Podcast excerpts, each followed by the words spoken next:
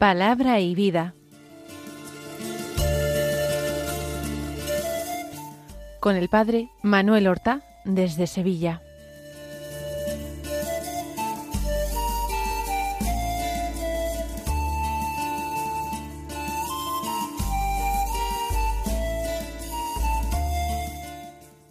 En el nombre del Padre y del Hijo y del Espíritu Santo. Amén. Alabados sean Jesús y María. Muy buenos días, queridos amigos, oyentes de Radio María y seguidores del programa Palabra y Vida. Hoy es sábado, el sábado de la décima semana del tiempo ordinario. Pero este sábado es el sábado posterior a la solemnidad del Corpus Christi, del cuerpo y de la sangre de Cristo. Es el sábado que sigue a la solemnidad del Sagrado Corazón de Jesús, que fue ayer. Y en él la Iglesia celebra la memoria del Inmaculado Corazón de la Bienaventurada Virgen María. Una memoria que es memoria obligatoria. La Iglesia dirige su mirada al centro, del misterio de María, a lo esencial, a lo nuclear.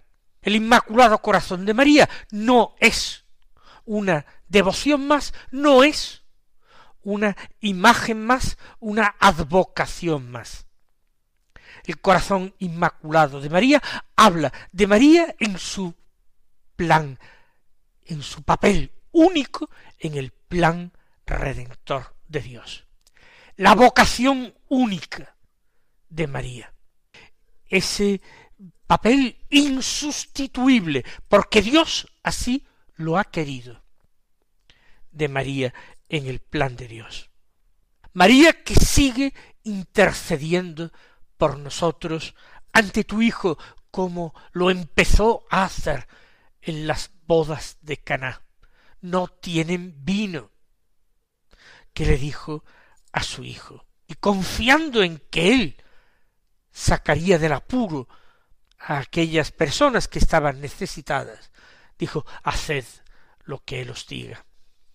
Ciertamente, Cristo Jesús es Dios y por tanto es el primero. A Él solo podemos adorar a Dios, a un solo Dios en la Trinidad de personas. Pero la segunda persona de la Trinidad, el Hijo, el Verbo, se encarnó en el seno de María, y desde ese instante María se convirtió en madre de Dios, en cuanto madre del Hijo de Dios. Nosotros acudimos a ella con toda confianza. Recordamos cómo el Evangelio nos dice que María guardaba todos los misterios de Cristo, todos los planes de Dios, todo lo guardaba en su corazón para meditarlo allí. Nosotros queremos quedarnos en el corazón de María y alcanzar la sabiduría del corazón que ella deja a sus hijos.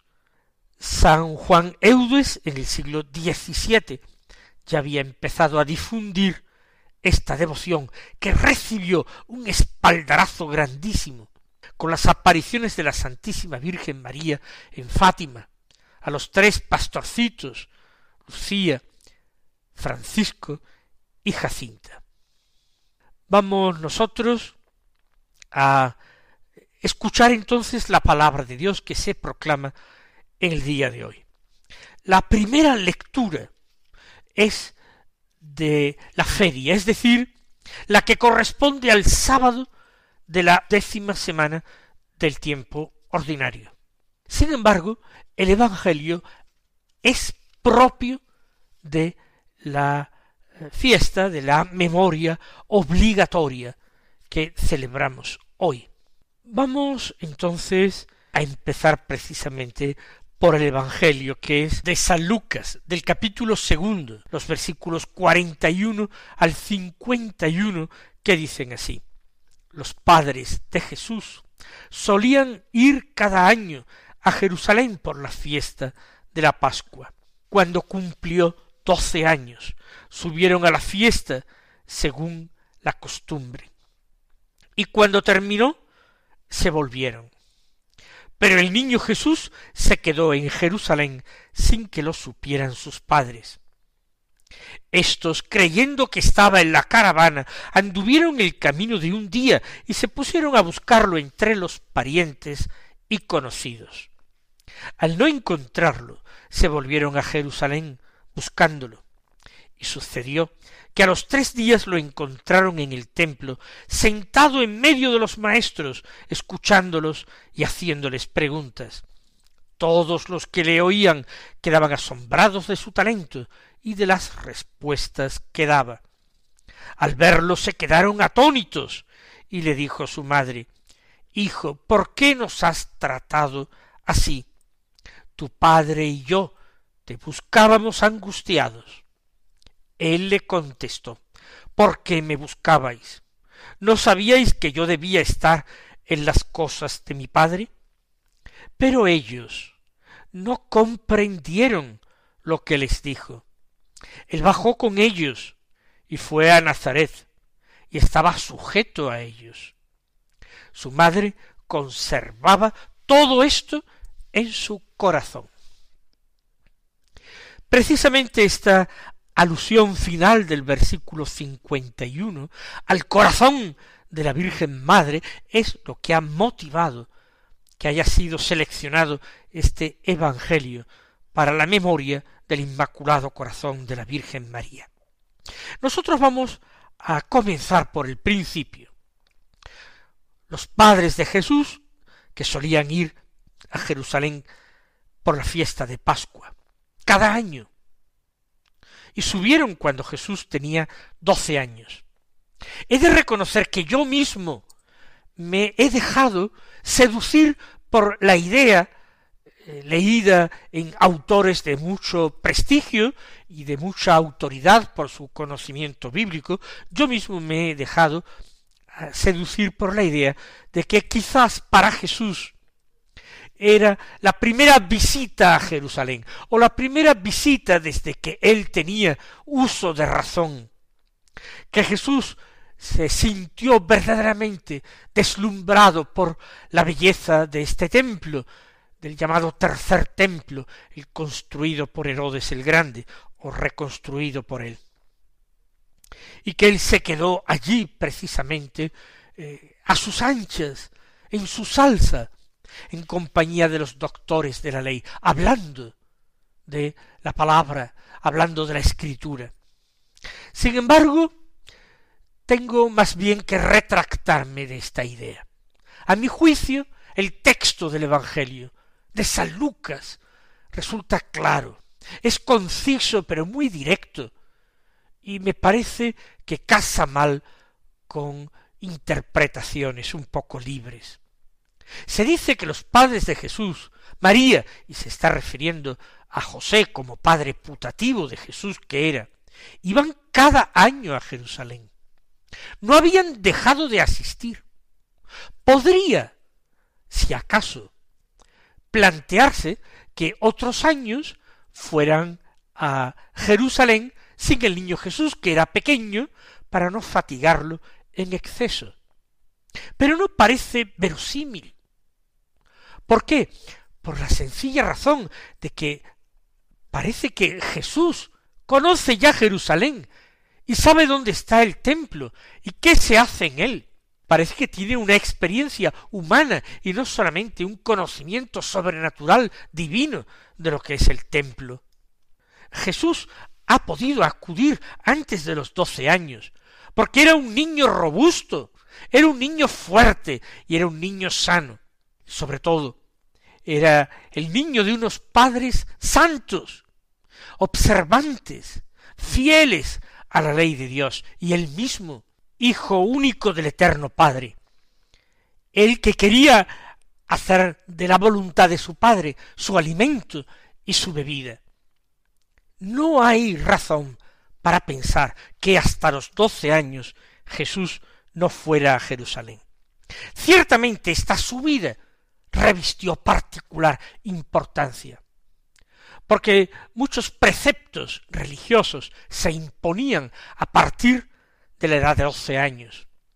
Eran dos fechas clave, los doce años y los veinte.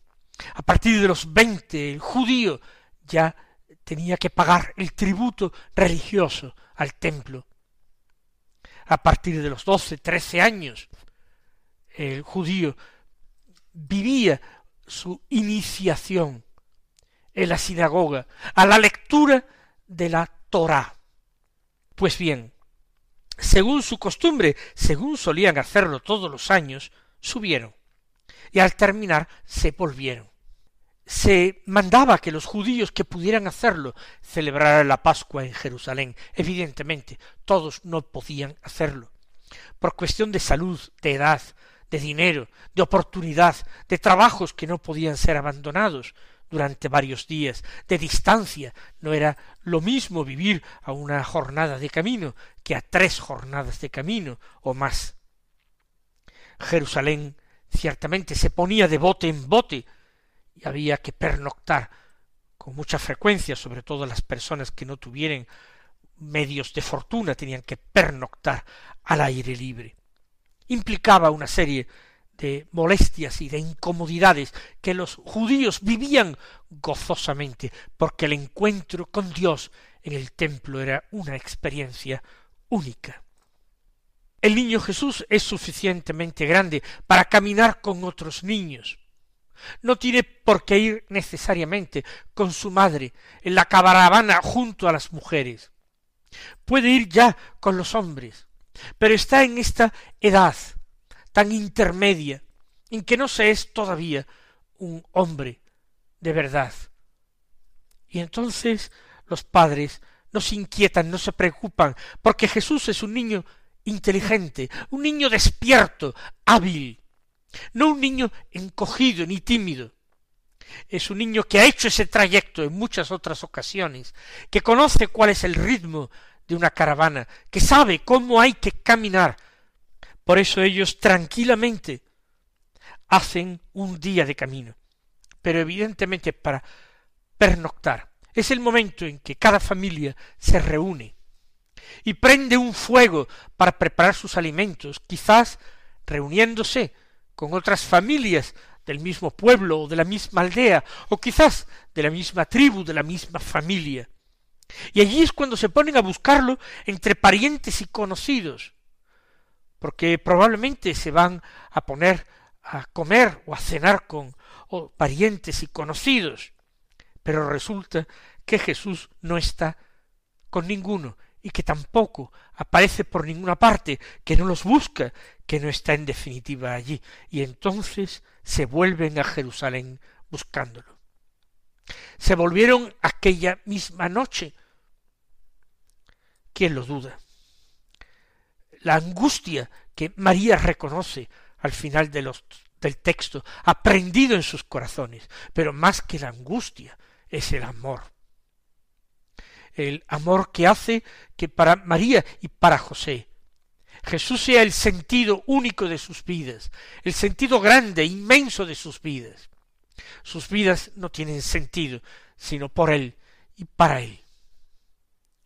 En amar está su ejercicio, como dice el santo místico español. Amar es el ejercicio de María, amar es el ejercicio de José. Por eso emprenden un camino con el corazón realmente lastimado. Un camino quizás en parte a oscuras, con muy poca luz, pero un camino al que el amor daría alas a los pies. Y dice el texto, a los tres días lo encontraron. A los tres días según la forma de contar judía.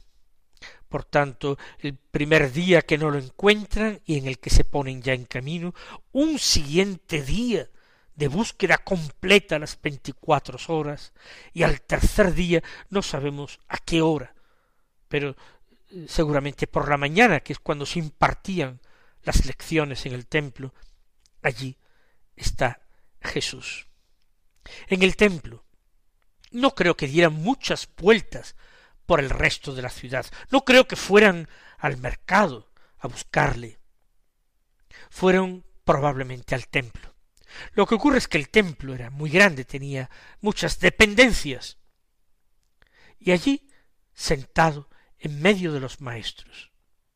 Los maestros se sentaban en distintos lugares, en distintos pórticos del templo. Y allí los discípulos les rodeaban, formaban coro. Les formulaban preguntas acerca de la interpretación de la ley a sus respectivos maestros. Aquí Jesús está sentado en medio de maestros. Parece que hay más de uno. Lo encontraron allí. Escuchándolos, se ha convertido en discípulo de aquellos maestros. Pero haciéndoles también preguntas, al modo de los discípulos. El Señor, Dios, su Padre, le había dado un oído de iniciado para que supiera captar su voluntad en todas las circunstancias, cómo no captar la voluntad del Padre Dios en la Sagrada Escritura. Nos lo enseña con su ejemplo, que nosotros también tenemos que ponernos a la escucha de la palabra de Dios. Y tenemos que no sólo escuchar, sino preguntar a maestros humanos o a ese maestro interior que es el Espíritu Santo, cuando no comprendamos alguna cosa y necesitamos guía y aclaración y explicación. Y siendo él, Jesús, quien escucha y quien pregunta, todos los que le oían quedaban asombrados de su talento. Hay que reconocer que sus preguntas eran inteligentísimas, atinadas, que probablemente ponían en aprietos a sus maestros.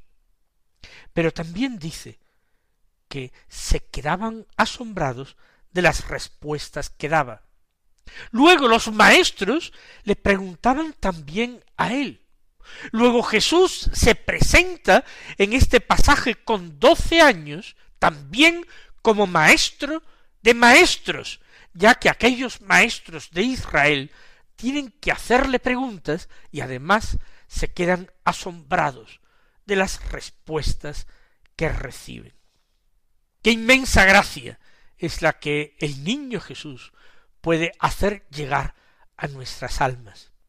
¿Acaso a nosotros, si acudimos al lado de María, la del corazón hondo y profundo, la del corazón amante, la del corazón dolido, si acudimos junto a José, nuestro patrono y nuestro abogado, nuestro maestro de oración, ¿acaso si acudimos al niño Jesús con nuestras preguntas, con nuestra ignorancia, con nuestra zozobra, ¿acaso dejará de respondernos para orientarnos, para infundirnos su misma sabiduría divina? No, Él no dejará de hacerlo. Él no desairará a su Madre Santísima. Acudamos a Jesús acompañados de María. Acudamos a ese misterio de la infancia de Jesús, a este niño Jesús doceañero y tan sabio y obediente. Al verlo, se quedaron atónitos. María y José tanto como los maestros de Israel, como otros discípulos que rodeaban a los maestros de Israel. Ellos también atónitos. Y su madre le dijo, Hijo, ¿por qué nos has tratado así? Tu padre y yo te buscábamos angustiados. María no comprende que Jesús haya realizado esto sin avisarles antes, sin advertirles. ¿Acaso ella misma no había tenido una visita divina? Protagonizada por el arcángel San Gabriel, para pedir su aquiescencia, para convertirse en la madre del Mesías, en la madre de Dios? Sí, se le había pedido a María el consentimiento. ¿Cómo es que Jesús, ahora que sólo es un niño, no ha pedido ese consentimiento, o al menos no ha informado de lo que pensaba hacer, cuando ese desconcierto, tanto dolor y tanta angustia iba a causar en el corazón de María y de José. ¿Por qué nos has tratado así? María en aquel momento no se da cuenta. Cuando lo guarda en su corazón y lo medita allí, lo entenderá perfectamente. Ella ya le ha dicho sí a Dios de una vez por todas, en todo y para todo. Y José ha hecho exactamente lo mismo que ella. Dios no tiene que pedirles más permiso para actuar de una manera o de otra, porque ellos le han entregado total y perfectamente su voluntad, han rendido su corazón, han rendido su querer, su opinión a Dios. Que Dios les trate como Dios quiera. Ahora se dan cuenta de que Jesús es el mismo Dios y que Él no tiene que dar explicaciones de su comportamiento, Él no tiene que pedir esta autorización de sus padres, ni revelarles de antemano sus planes. ¿Por qué me buscabais? dice, con esa soberana autoridad que dejaba asombrados a todos. ¿Por qué me buscabais? ¿No sabíais que yo debía estar en las cosas de mi Padre? ¿No sabíais, en el fondo, a quién ibais a tener como hijo? Pues si sabíais quién era vuestro hijo, porque ha sido revelado a cada uno de vosotros por Dios mismo, entonces no tendríais que buscarle. Os daríais cuenta de que él hacía inmediatamente lo que quisiera y que os lo daría a conocer en el momento oportuno y justo cuando le pareciera, sin más. Yo debía de estar en las cosas de mi padre, otra traducción antigua, en la casa de mi padre. Es lo mismo. La casa de mi padre son los asuntos de mi padre. Las cosas de mi padre es lo mismo. El plan de mi padre, la voluntad de mi padre. En eso tenía que andar él. Pero ellos, en aquel momento, dice San Lucas, no comprendieron lo que les dijo. Eso añade mérito a la obediencia de la fe de María y Jesús. El Señor no permitió que lo comprendieran con tanta claridad para que ellos avanzaran por ese camino real y perfecto de la fe y de la cruz, de la entrega y abandono en manos de Dios y del dolor aceptado por amor, con amor. Sin embargo, termina el texto, él bajó con ellos y fue a Nazaret, y estaba sujeto a ellos. Una cosa es que no les dijera, que no les revelara sus planes, y otra cosa es que no les obedeciera cuando recibía un mandato de ellos. Y María conservaba todo esto en su corazón. Allí lo meditaba, allí lo comprendía. Mis queridos hermanos, que tengáis un buen día del Inmaculado Corazón de María y hasta mañana si Dios quiere.